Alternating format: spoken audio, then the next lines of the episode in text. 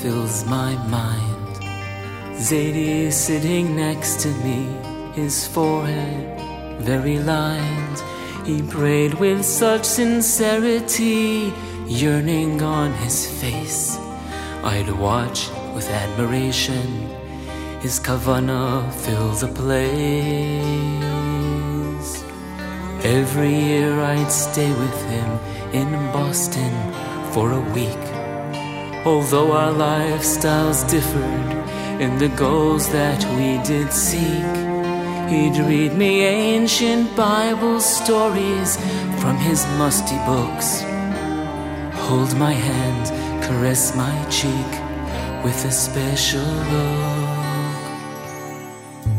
Zadie, oh my Zadie, how I love to be with you.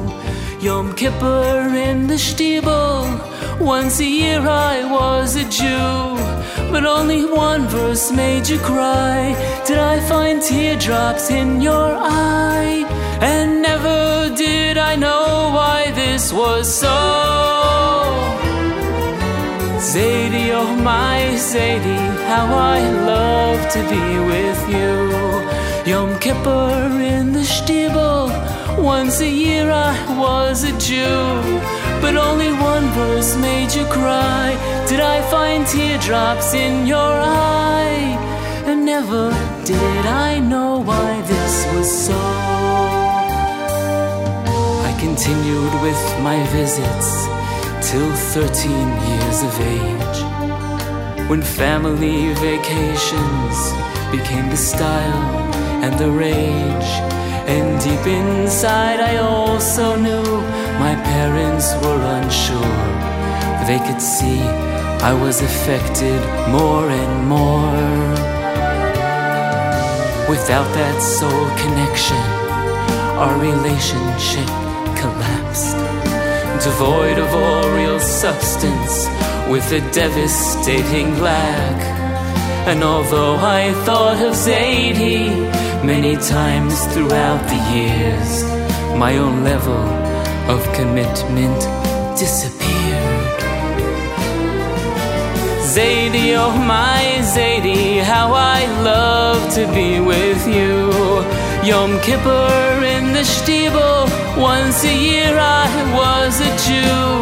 But only one verse made you cry, teardrops falling from your eyes,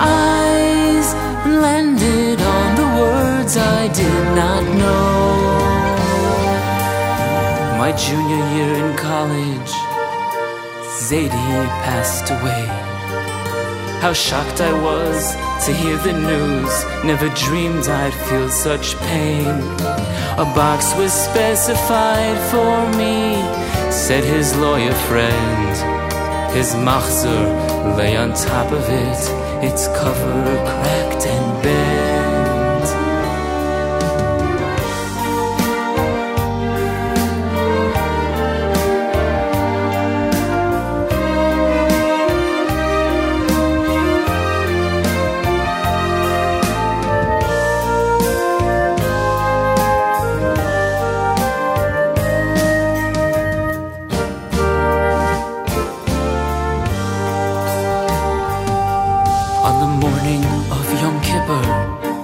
I was lying in my bed when an ocean so unlike me came along and filled my head to spend some time in prayer. Zadie's memory would glow, so I took his ancient machzor to the Hillel house I'd go. Snatches of familiar tunes work their spell on me. I was right back there with Zadie and those precious memories.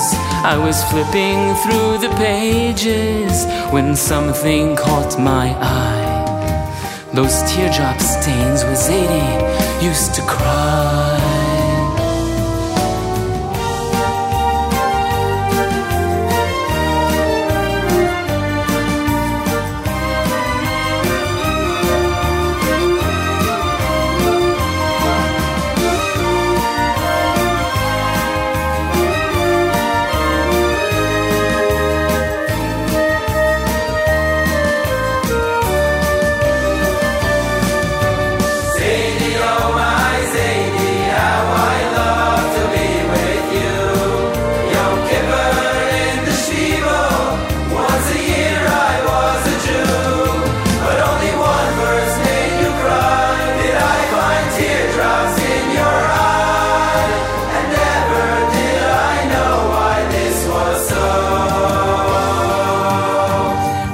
The boy in front of me and gestured with my hand for his English translation since I cannot understand.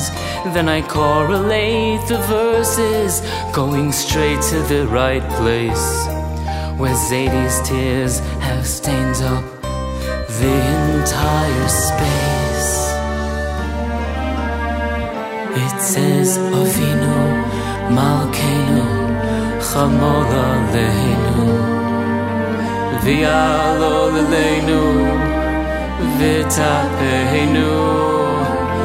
Father up in heaven Let my kids not cause you shame. And in the margins Zadie had penned in my name. Zadie, oh my Zadie, how I love to be with you. Now, not just on Yom Kippur do I call myself a Jew. No, your tears were not in vain. I cannot even explain how much further they have reached along this page.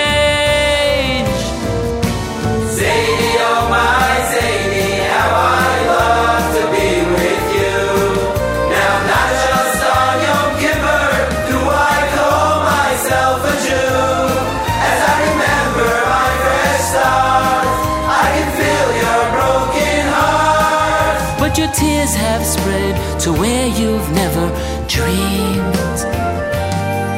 It's the power of a teardrop.